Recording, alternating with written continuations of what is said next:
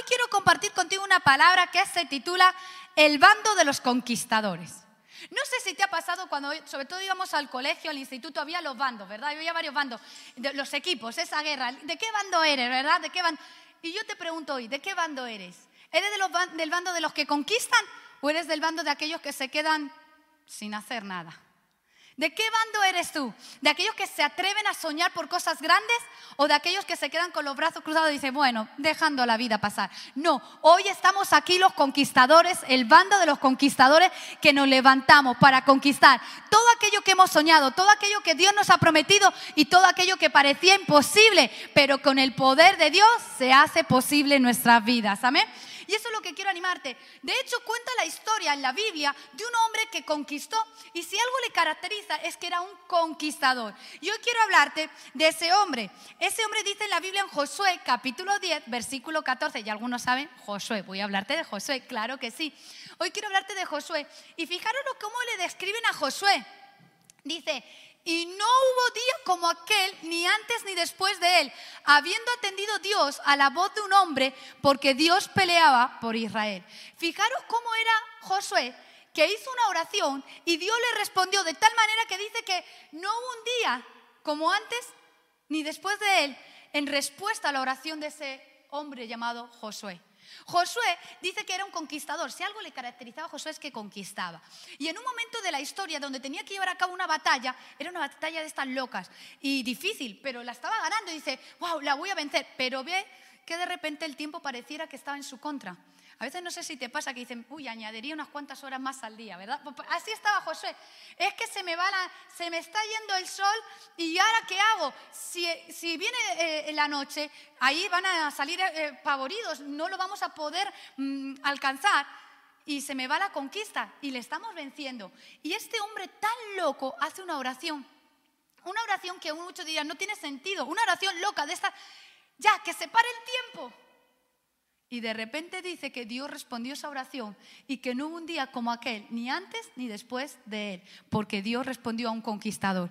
Y esos son los conquistadores, los que no le temen a las cosas locas, los que saben que lo imposible se puede hacer posible, aquellos que dicen, lo único que se necesita, una persona que se atreva a abrir su boca y generar un mundo diferente, una realidad diferente. Es el tiempo de que te levantes con poder. Dice que ahí estaba Josué. Ah, sí, te cuento esta victoria, pero ¿cómo empezó Josué? Josué empieza después de 40 años al servicio de Moisés, de estar ahí guardando las espaldas, de estar conquistando, de estar siempre siendo un soldado a las espaldas de Moisés. Y llega un momento donde Moisés fallece.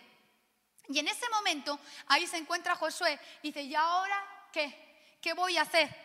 ¿Y ahora qué? Porque Moisés era para un tiempo, era un libertador, pero ahora venía Josué y era para otro tiempo, era un conquistador. Y hoy quiero decirte, Tú eres un conquistador, tú eres una conquistadora.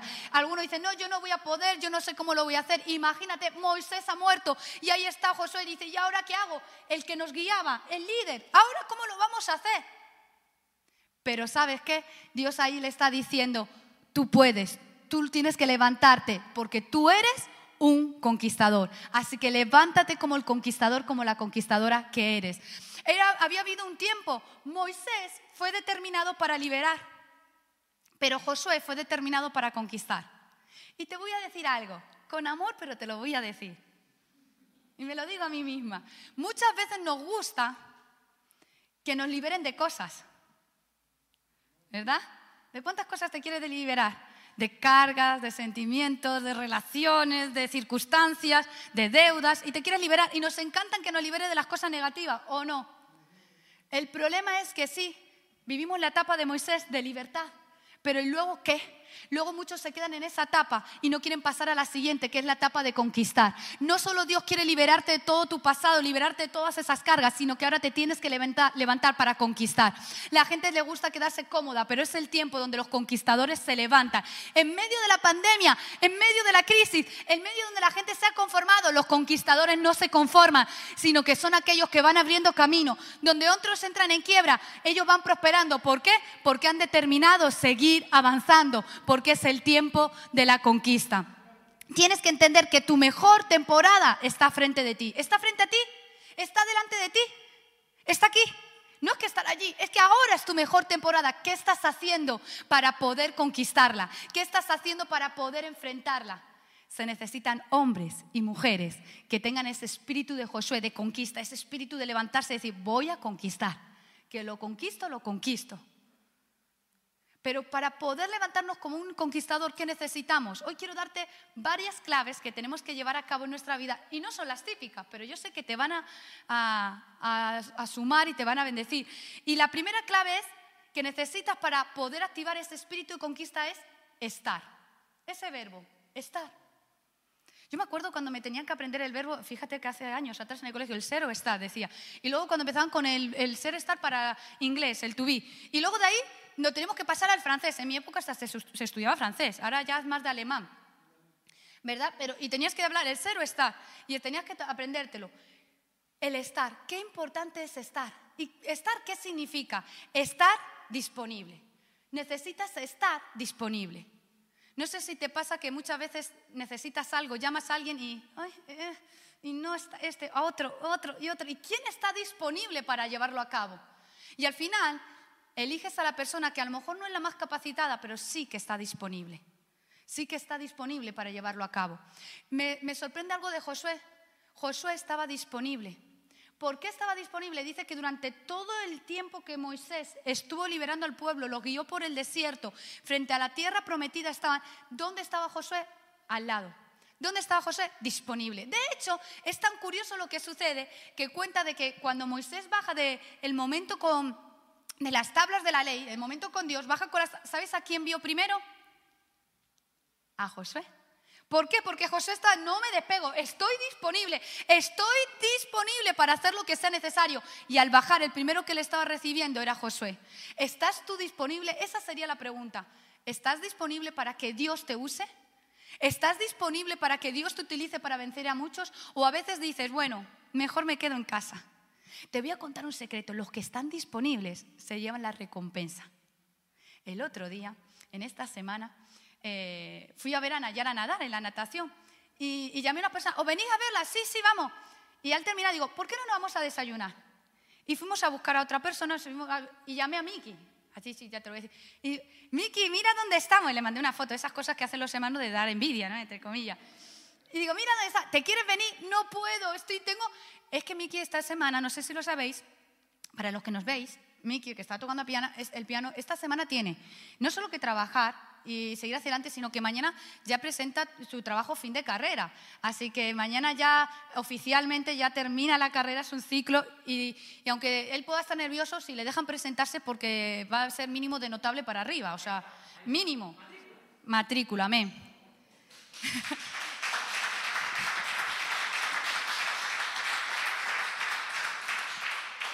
Entonces, ¿qué pasa? Que él no estaba disponible porque ese día estaba ocupado y al no estar disponible se perdió el poder desayunar y disfrutar ese tiempo. Y pongo esa anécdota eh, curiosa porque a veces no estamos disponibles porque tenemos tantas cosas que hacer que nos eh, desenfocamos de lo verdaderamente importante. ¿Estás disponible para lo que Dios quiere usarte en este tiempo? ¿O tienes tantas actividades que has perdido el enfoque? Tienes tantos problemas, tantas circunstancias que no estás disponible para lo verdaderamente importante en tu vida. No solo tienes que estar disponible, sino que tienes que estar dispuesto. La segunda D, no solo disponible, sino dispuesto. ¿Qué es dispuesto? Decirle, heme aquí, envíame a mí. Heme aquí, estoy dispuesto a hacer lo que sea necesario. Estoy dispuesta. ¿Cuál es tu disposición? ¿Cuál es tu actitud? ¿Cuál es tu forma de responder? Atrévete a decir sí. Sí, estoy dispuesto a hacer eso que jamás había hecho.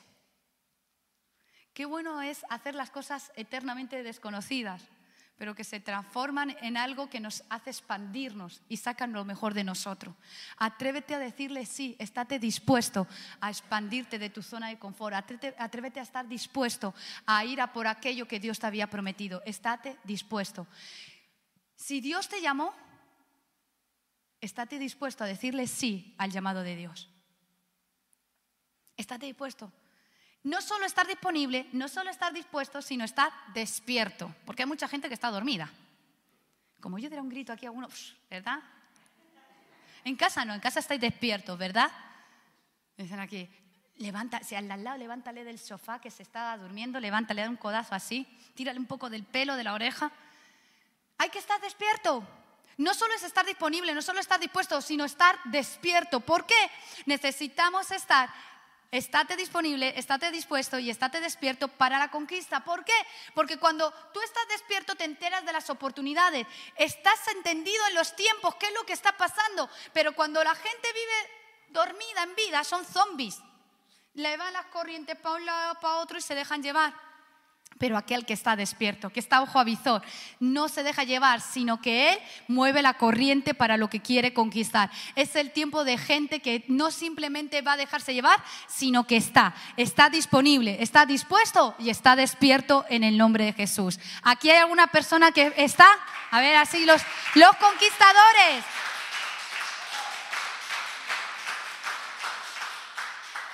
No solo hay que estar, sino para poder levantar ese espíritu de conquista, no solo estar presente, sino que necesitamos calibrar, calibrar, ajustar.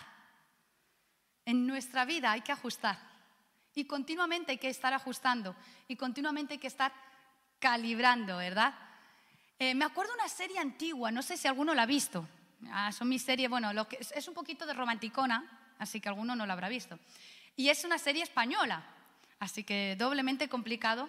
No digo que sea el cine español malo, pero eh, no todo el mundo ve series españolas, así que no que me están viendo y si no, y encima me están etiquetando en Instagram y me van a poner aquí. bueno, una serie, yo me la vi, así que tan mala no era. El barco, no sé si la visteis, es el barco, ¿verdad? Algunos dicen, uy, sí, no, bueno, la vimos, ¿verdad? Uno por lo menos la ha visto conmigo. Y en el barco pasaban siempre ciertas cosas. Siempre había algo montado que les impedía llegar a descubrir la tierra, llegar a la tierra, que, porque había un pedacito de tierra, a ver si había bueno, no voy a hacer mucho spoiler, pero a ver si había un pedacito de tierra que no había sido sumergido por el mar. Y ellos utilizaban varios instrumentos para guiarse y orientarse. Y en alguno que otro los instrumentos se estropeaban porque habían pasado cosas en la tierra que había afectado. Y uno de los instrumentos que utilizan los barcos para guiarse es ese compás o brújula, ¿verdad?, que guía el norte y se va moviendo. Pero lo curioso es que ese norte no es el norte físico, sino es el norte magnético. Es diferente. Esa agujita guía el norte magnético, no al norte físico, porque la Tierra, clase de geografía, la Tierra no, no está así, sino que está inclinada, ¿verdad? Sobre un eje. Entonces, dice Jeffrey, para los que tenéis que ser, la Tierra está inclinada. Entonces la, Tierra da vueltas, ¿verdad? Sobre sí misma, rotación y traslación. El sol, da vueltas, el sol da vueltas sobre sí mismo, o sea que sí puede detenerse sobre sí mismo, ¿verdad? Y eh, todo, bueno, gira en ese sentido. Entonces, ¿qué pasa? Que cuando los barcos están guiándose, por esa aguja que eh, señala el norte, no es el norte físico, sino el norte magnético. ¿Y qué hacen? Tienen que calibrar, tienen que ajustar el lugar donde están a, día de hoy, la posición geográfica que están, para que eso, ese norte, eh, que, ese norte que eh, está señalando al norte magnético vaya al lugar correcto. Hay que hacer ciertos ajustes, porque ese magnetismo desvía un poco de donde quieren ir. Entonces, ¿a dónde voy con todo esto? Me estás dando una clase que no sé a dónde vas. A dónde voy es que tú tienes un norte a donde tienes que ir. Tienes un camino marcado, es tu norte físico. Pero ¿qué pasa? Que a veces viene el magnetismo, vienen ciertas circunstancias que te están desorientando de ir a ese norte. ¿Cuáles son las circunstancias? ¿Cuáles son las causas magnéticas que te están afectando para que tú pierdas el rumbo de tu propósito? ¿Qué está sí puede ser un virus. Hay tantos que en el virus se han dejado llevar. Hay tantos que por ciertas circunstancias económicas se dejan llevar. Hay tantos que por ciertos momentos de crisis se dejan llevar y nos desenfocan de lo verdaderamente importante. Y es el tiempo de hacer ajustes en nuestra vida. Tenemos que estar haciendo ajustes continuamente. Reflexiona calibra y ajusta y avanza. Josué lo tuvo que hacer y no una vez ni dos, sino muchas. Imagínate en el momento que se queda con el, el desafío por delante, ahí tiene que reflexionar, ¿y qué voy a hacer? Y reflexiona. Pero no solo eso, sino continuamente tuvo que calibrar y ajustar. ¿Hasta cuándo seréis negligentes para conquistar la tierra prometida? Les dice en un momento. O si no recordar, sí, muy bien, conquistamos Jericó. ¡Wow! Perfecto.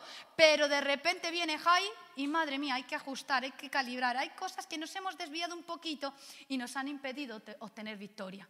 ¿Qué cosas te están impidiendo tener victoria?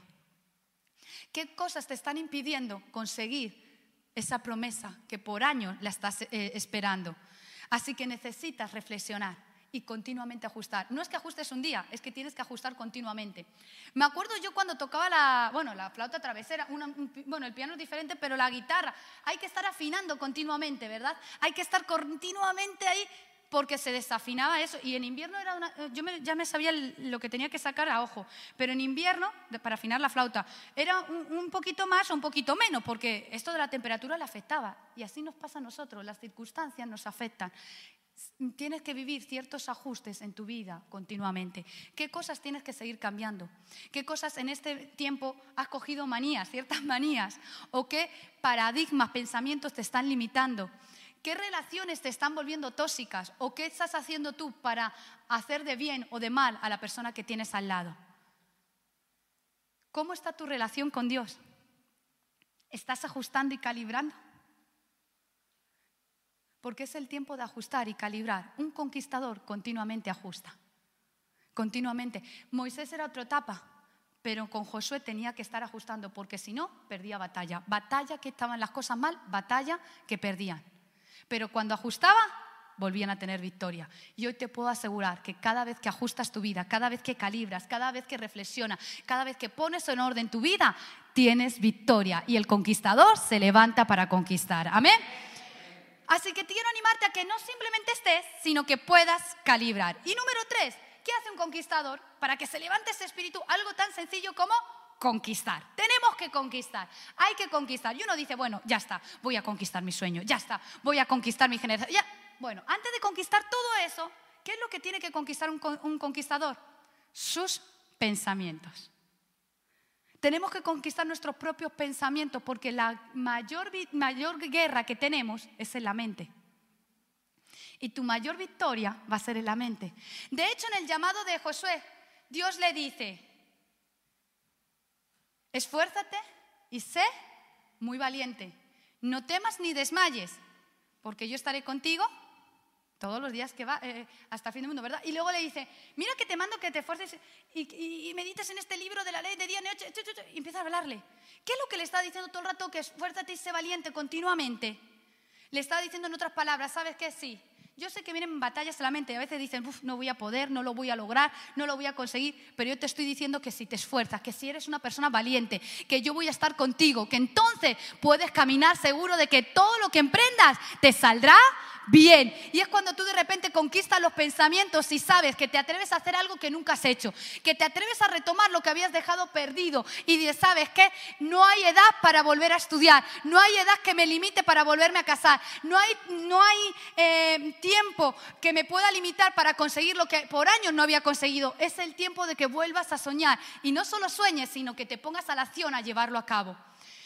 Eh, ayer estábamos con los niños en música y un papá decía, me he comprado una guitarra. Y yo, ¿pero te la has comprado? Sí, sí, porque su hijo está estudiando guitarra. Dice, así que para enseñarle al niño, dice, digo, para enseñarle, dice, bueno, le motivo, pero así aprendo yo lo que él. Y yo me sonreía. Pero le entendí y me empaticé con él. ¿Por qué? Porque Nayera está aprendiendo el piano. Y está perdido, y yo me pongo con ella, con que le marco los ritmos, sí, perfecto, yo le marco, pero yo también, y, yo y cada dos por tres me pongo ahí y digo, a ver, Nayara, a ver, dime, el todo, y me empieza a aplicar. Y hoy hemos estado aprendiendo, ¿no? así, ah, digo, mira, hoy estamos, a ver cómo era, a ver, un, dos, tres, y ahora es que no puedo, no puedo, tocar esta, hasta con la otra, con la clave Fa. Entonces estamos, y yo me, pongo con ella a tocar ahí, y, ella me dice, mamá, tienes que arquear los, los, dedos, me empieza a explicar, ¿no? Y ahora mira aquí, y le está aprendiendo.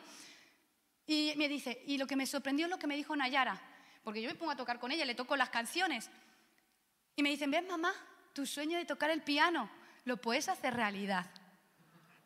Y yo digo, ay, mi niña, ¿verdad? La madre que va a decir. Eh, y en ese momento reflexioné y dije, es verdad. Yo eh, toqué la flauta otra mi instrumento favorito, preferido es el piano y siempre lo ha sido. Y yo digo, qué bueno, y es verdad que aún en esos detalles, cuando tú te pones a servir a otros, te pones a hacer posibilidad para otro, tú vas a ser bendecido. Así que rompe tus pensamientos que te están limitando, conquístalo, porque entonces podrás conquistar cosas externas cuando conquistas cosas internas. No solo tienes que conquistar los pensamientos, sino que tienes que conquistar a las personas o al pueblo. Dice que Josué tuvo que conquistar al pueblo. ¿Y eso qué significa de conquistar al pueblo? Te lo voy a explicar. Moisés tiene que abrir el mar rojo, el, mar, el mar, eh, ahí está, ¿verdad? Y dice, levanta la, la mano con la vara, ¿y qué pasa? Lo vemos ahí en las películas. Se abre. ¡Wow! El hombre de fe, el hombre de Dios. Ahora tenemos a Josué.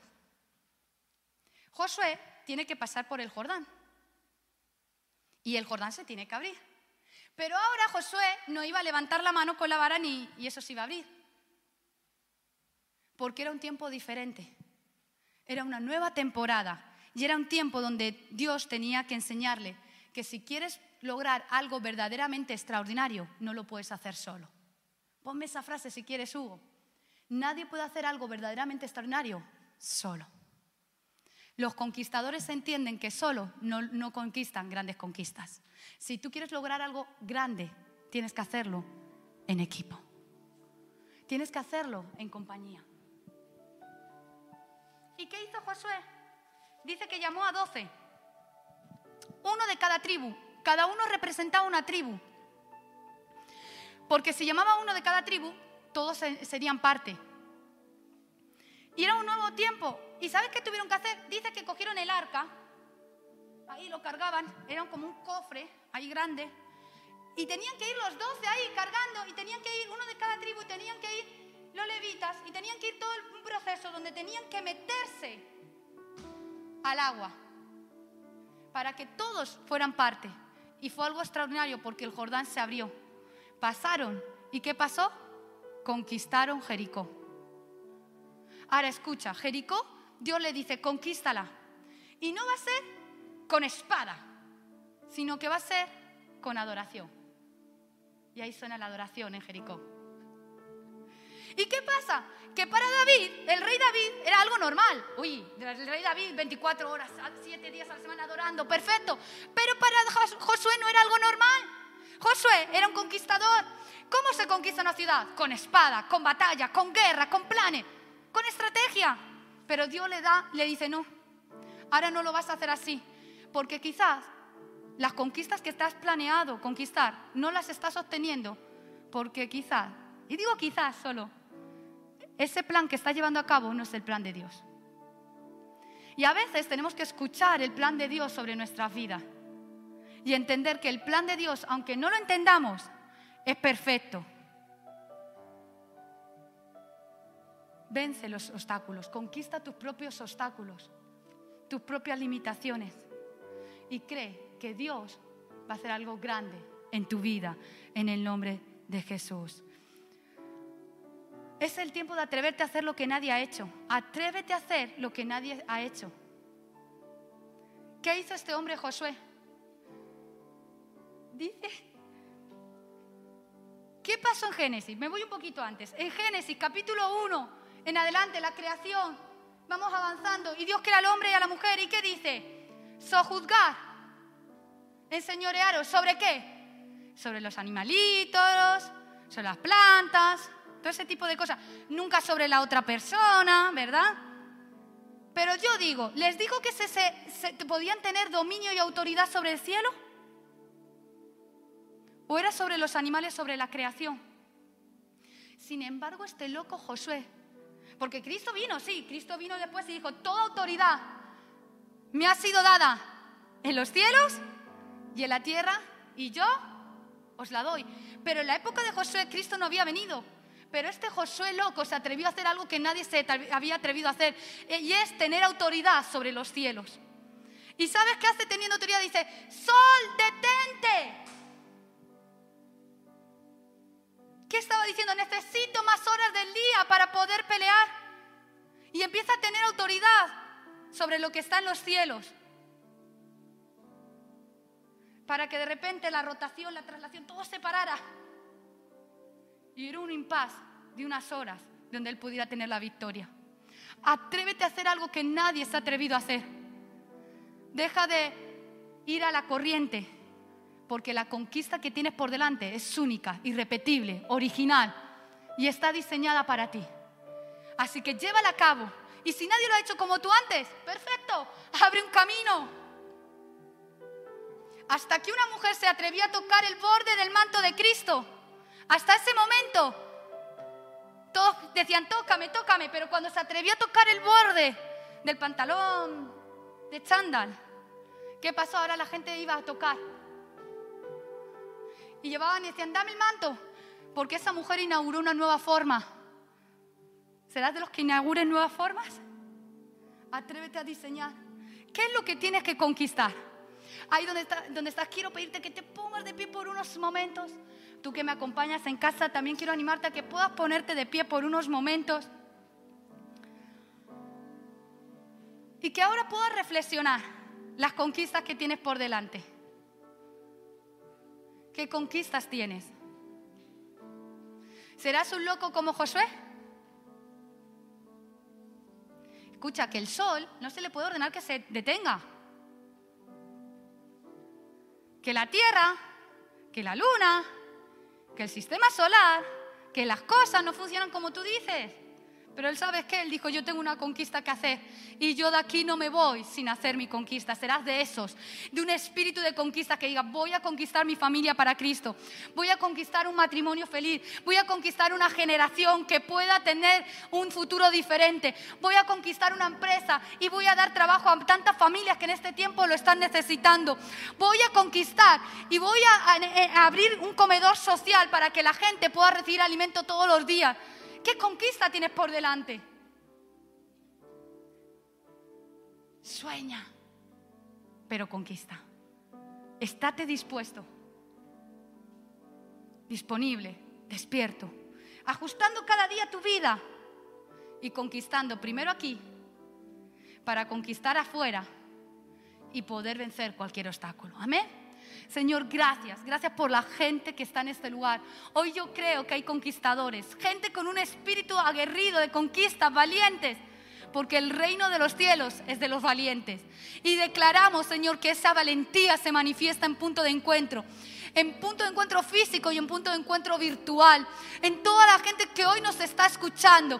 Tú despiertas un ADN de conquista, de conquistar los sueños muertos que ahora resucitan en el Espíritu, de conquistar familias para ti, de conquistar naciones, de conquistar en el ambiente espiritual, de hacer cosas únicas, diferentes. Gracias Dios porque tú lo haces. Un espíritu como el de Josué, que dejó de poner excusas y se puso a la acción. Gracias Dios, hoy te decimos, heme aquí, estamos dispuestos, Señor, para servirte y para hacer de aquellos que conquisten. Gracias Señor. Yo soy hijo de Dios ya no soy un esclavo del temor. Yo soy